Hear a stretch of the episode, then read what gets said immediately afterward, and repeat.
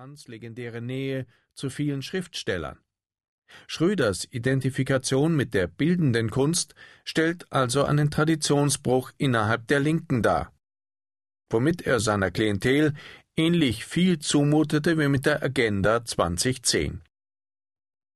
Immerhin blieb er seiner politischen Heimat insofern treu, als er sich zwar als Kunstkenner, nie aber als Kunstbesitzer präsentierte.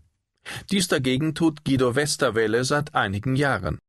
Er tritt als Sammler auf und lässt gern wissen, dass die Werke, mit denen er sich ablichten lässt, von ihm selbst entdeckt und erworben wurden.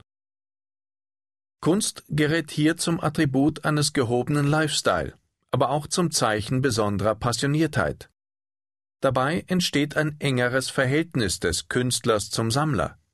Ersterer kann im Extremfall sogar zum Dienstleister in der Tradition eines Hofkünstlers werden. So lud Westerwelle eigens Fotografen ein, die festhalten sollten, wie Norbert Bisky zu ihm ins Büro kam, um seine Bilder aufzuhängen. Undenkbar, dass Baselitz einen ähnlichen Dienst bei Schröder verrichtet hätte. Ungewöhnlich ist Westerwelles Engagement für Kunst ferner, weil er zu einer Minderheit gehört, die auf gegenständliche Malerei setzt. Das ist nicht ohne Risiko.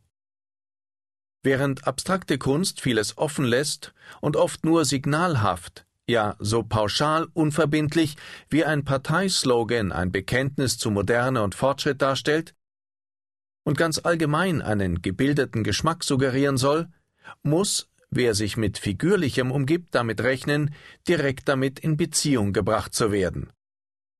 Ein Gewehr oder verfallene Häuser auf einem Gemälde bekommen im Nu einen Symbolcharakter, der zu Ungunsten des Betreffenden ausgelegt werden kann.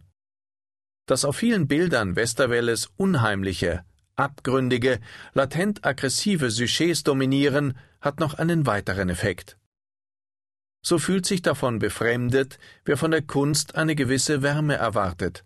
Und erst recht, wer angesichts eigener Schwächen oder Niederlagen eigentlich eher Trost und Ablenkung sucht. Anstrengende Kunst ruft bei Außenstehenden Unterlegenheitsgefühle hervor und lässt dafür denjenigen, der sich damit umgibt, umso cooler und stärker erscheinen. Wie Franz I.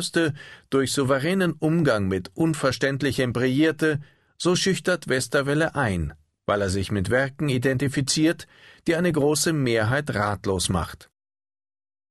Auf diese Weise werden rätselhafte Kunstwerke zu Siegeszeichen und exklusiven Trophäen. Zu Beweisen dafür, dass der Sammler ein herausragendes Maß an Stärke und Vitalität besitzt. Kunst wirkt dann distanzierend und autoritätssteigernd, wenn sie gegen das Geschmacksempfinden der meisten Menschen verstößt. Diese neigen dazu, den Fehler bei sich zu suchen, sich also für zu ungebildet oder zu unempfänglich, für unterlegen zu halten.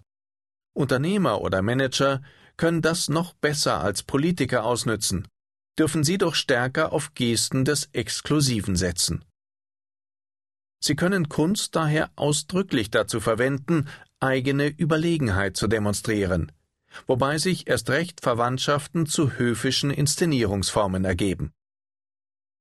So gehen in den Zentralen großer Unternehmen Architektur und Kunst oft eine Symbiose wie ehedem in einem Schloss ein, was nicht nur zeigen soll, dass man vermögend, sondern auch weit von jeglicher Durchschnittlichkeit entfernt ist. Gern wird außerdem mit Formen des Erhabenen gearbeitet, die gegenüber Besuchern, zum Teil aber sogar gegenüber den eigenen Mitarbeitern, überwältigend wirken sollen. In Branchen, die keine photogenen Produkte herstellen, eignet sich die Kunst zudem als Accessoire, das nicht nur die Autorität der damit abgebildeten Personen erhöhen kann, sondern ebenso als Symbol für das jeweilige Unternehmen dient. Sie soll so energetisch wirken, dass ein Stromkonzern sich gut davon repräsentiert fühlen kann. Oder so geheimnisvoll, dass sie die Diskretion einer Bank zu beglaubigen vermag. Neben dieser Imagepflege ist es üblich geworden, Kunst auch strategisch und mit Blick auf das Klima innerhalb eines Unternehmens einzusetzen. Gern wird sie dann als kreativitätssteigernder